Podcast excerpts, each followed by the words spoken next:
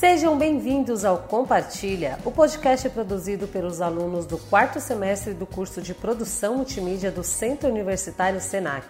Eu sou Leidila Nascimento e vamos iniciar a primeira temporada do Compartilha falando sobre um tema bastante presente no nosso dia a dia. É um desafio, né? Porque se é fake, não é news, né? Então essa expressão se levarmos ao pé da letra, chegaremos a um problema. Uh, mas ela é, ela foi consolidada para explicar uh, a mentira falseada de notícia. Né? É um termo utilizado até em trabalhos acadêmicos, mas ele é paradoxal, né? O nosso convidado especial de hoje é o professor, jornalista e escritor Marcos Brogna. Faço parte de um grupo dentro da Faculdade Casper Libero uh, sobre fake news, de um grupo de estudo sobre fake news é, que atua junto a alunos do ensino médio na pesquisa e na formação de multiplicadores é, contra a fake news, as fake news, né? Vamos falar sobre a era da fake news e a ética jornalística. Apesar de parecer recente, o termo fake news ou notícia falsa em português é mais antigo do que aparenta. Segundo o dicionário, essa expressão é usada desde o final do século XIX o termo é em inglês, mas se tornou popular em todo o mundo para denominar informações falsas que são publicadas principalmente em redes sociais. E para iniciar, vamos pedir para o Marcos, que gosta do significado das palavras, explicar para a gente o que significa fake news e ética e qual a relação dos dois termos.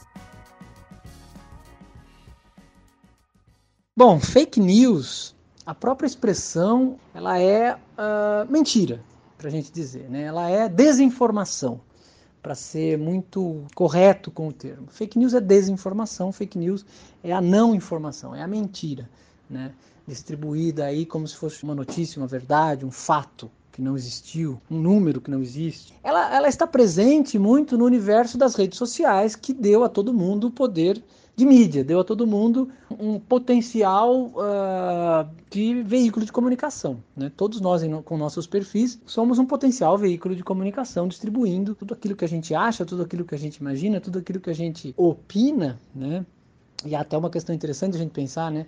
Achismo é diferente de opinião, né? Opinião tem que ser argumentada e muitas coisas que são publicadas não são argumentadas, né? É, e aí essa relação da fake news com ética é muito interessante, porque a fake news, é, acima de tudo, ela está contra, ela é uma afronta à ética da informação, à ética jornalística. Lembrando que ética, lá da antiguidade clássica, né? Ética vem lá do Aristóteles, né? A prática de virtudes o olhar para o bem comum. A ética da comunicação tem a ver, portanto, com o interesse público. Né? O interesse público é aquilo que eu preciso saber, que eu tenho direito de saber, porque está relacionado com aquilo com aquilo que é factual, com aquilo que me interessa. Né? E aí há uma discussão que, se pode, que pode ter um, um tamanho gigantesco. Né? Então a fake news ela, ela, ela fere a ética da comunicação em primeiro lugar. Ela está dentro de, uma, de um fenômeno que a gente pode chamar hoje de pós-verdade, né? que é o que? Quando uma mentira é divulgada de forma tão largamente distribuída que ela passa a ter um ar de verdade, não sendo verdade. Né? A era em que a verdade pa eh, passa a ter uma importância menor do que a própria mentira que fica no lugar dela. Isso é muito sério, isso é muito complicado e é muito interessante a gente pensar na fake news à luz da ética. Né?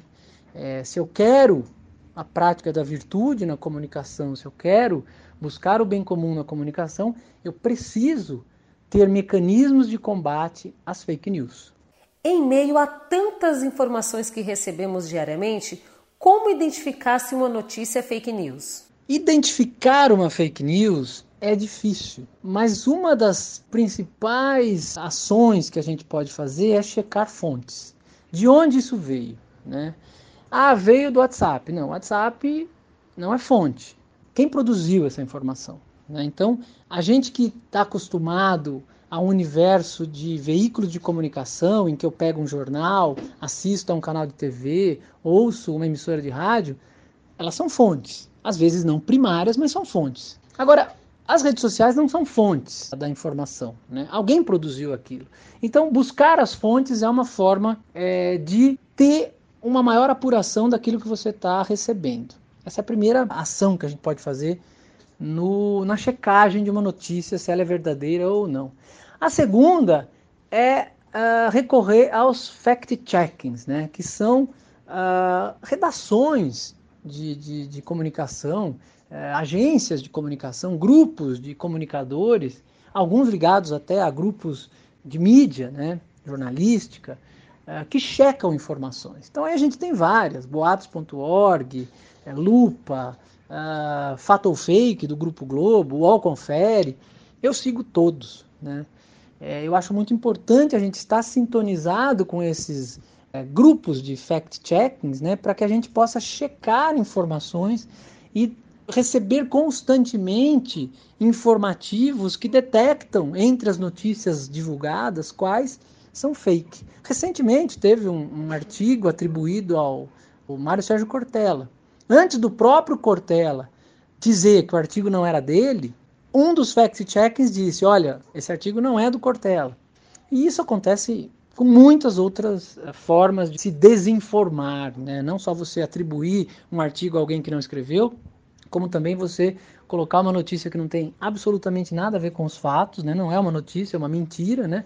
como se fosse verdade. Então, são duas formas interessantes de checar essas fake news. E acho que uma, uma outra forma muito importante é: não é porque eu concordo com esse tema que eu vou achar que ele é verdade.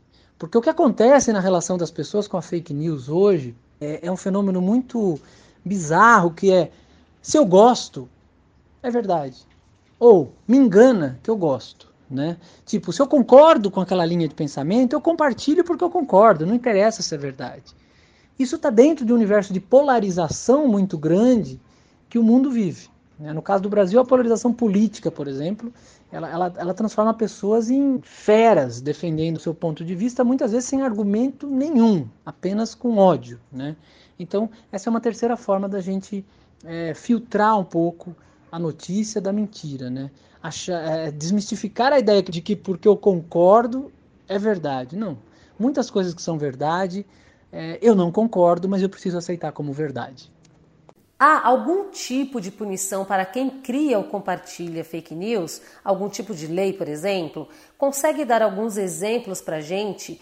E se você consegue também enxergar é, como a gente pode minimizar as fake news?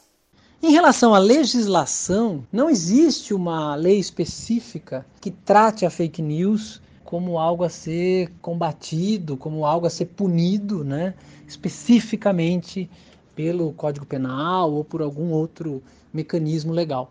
Mas há várias maneiras de usar, de se recorrer à justiça em relação às fake news. Por exemplo, calúnia, injúria difamação crimes contra a honra, que constantemente estão presentes como efeitos das fake news. Exemplo: uma notícia falsa me desonrou de alguma maneira, me ofendeu. Eu posso mover uma ação contra quem produziu aquela notícia. E geralmente é anônimo isso, né? E aí o anonimato também é crime, né? A nossa Constituição não prevê o anonimato. Nós temos liberdade de expressão, porém o anonimato é vedado. Eu não posso colocar minha opinião anonimamente. Né? Então, vários avatares aí pela internet estariam ilegais. Né? Então, é, são, são maneiras de eu combater a fake news naquilo que ela acaba me prejudicando à luz de leis que já existem. Né? Outra questão, ameaça também é ilegal. Eu não posso ameaçar outra pessoa. Discurso de ódio, muitas vezes dentro dos discursos de ódio que as fake news espalham, estão presentes possibilidade de se questionar isso através da lei. Agora, independente da lei e das leis que ainda precisam ser feitas dentro desse universo digital, porque tudo isso ainda é novo, tudo isso ainda é um desafio para o meio legal, né? Eu tenho outras maneiras que é o que? Cobrar das empresas que trabalham nesse universo digital que filtrem essas fake news. Cobrar enquanto cidadãos que as nossas os nossos uh, dados pessoais não sejam usados para criar cada vez mais polarização dentro das redes, nos chamados algoritmos. A sociedade precisa cobrar do meio digital, das, dos grandes conglomerados que trabalham isso, que eles tenham mecanismos de filtrar fake news, porque senão todos acabamos prejudicados. Exemplos acontecem aos montes, eleições, tem muitas, muitas ações de notícias falsas que é, são uma ameaça à própria democracia, né?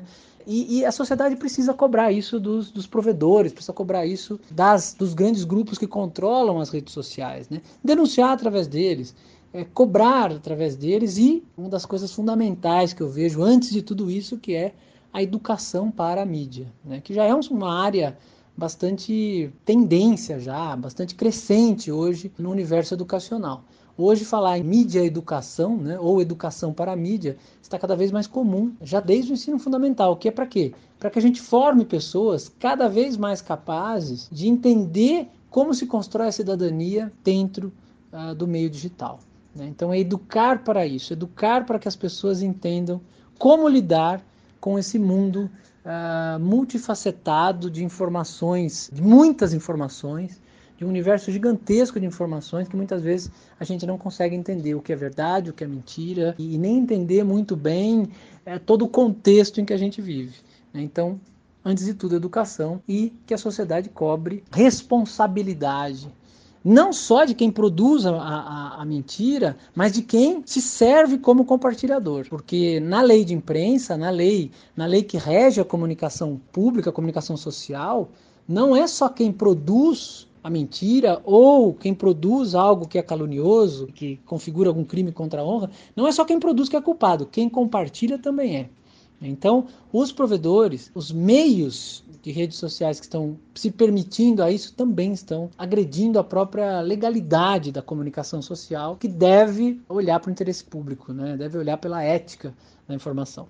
Muito obrigado, Marcos. E chegamos ao fim do primeiro episódio do programa Compartilha. Em breve, mais conteúdos. Fique ligado.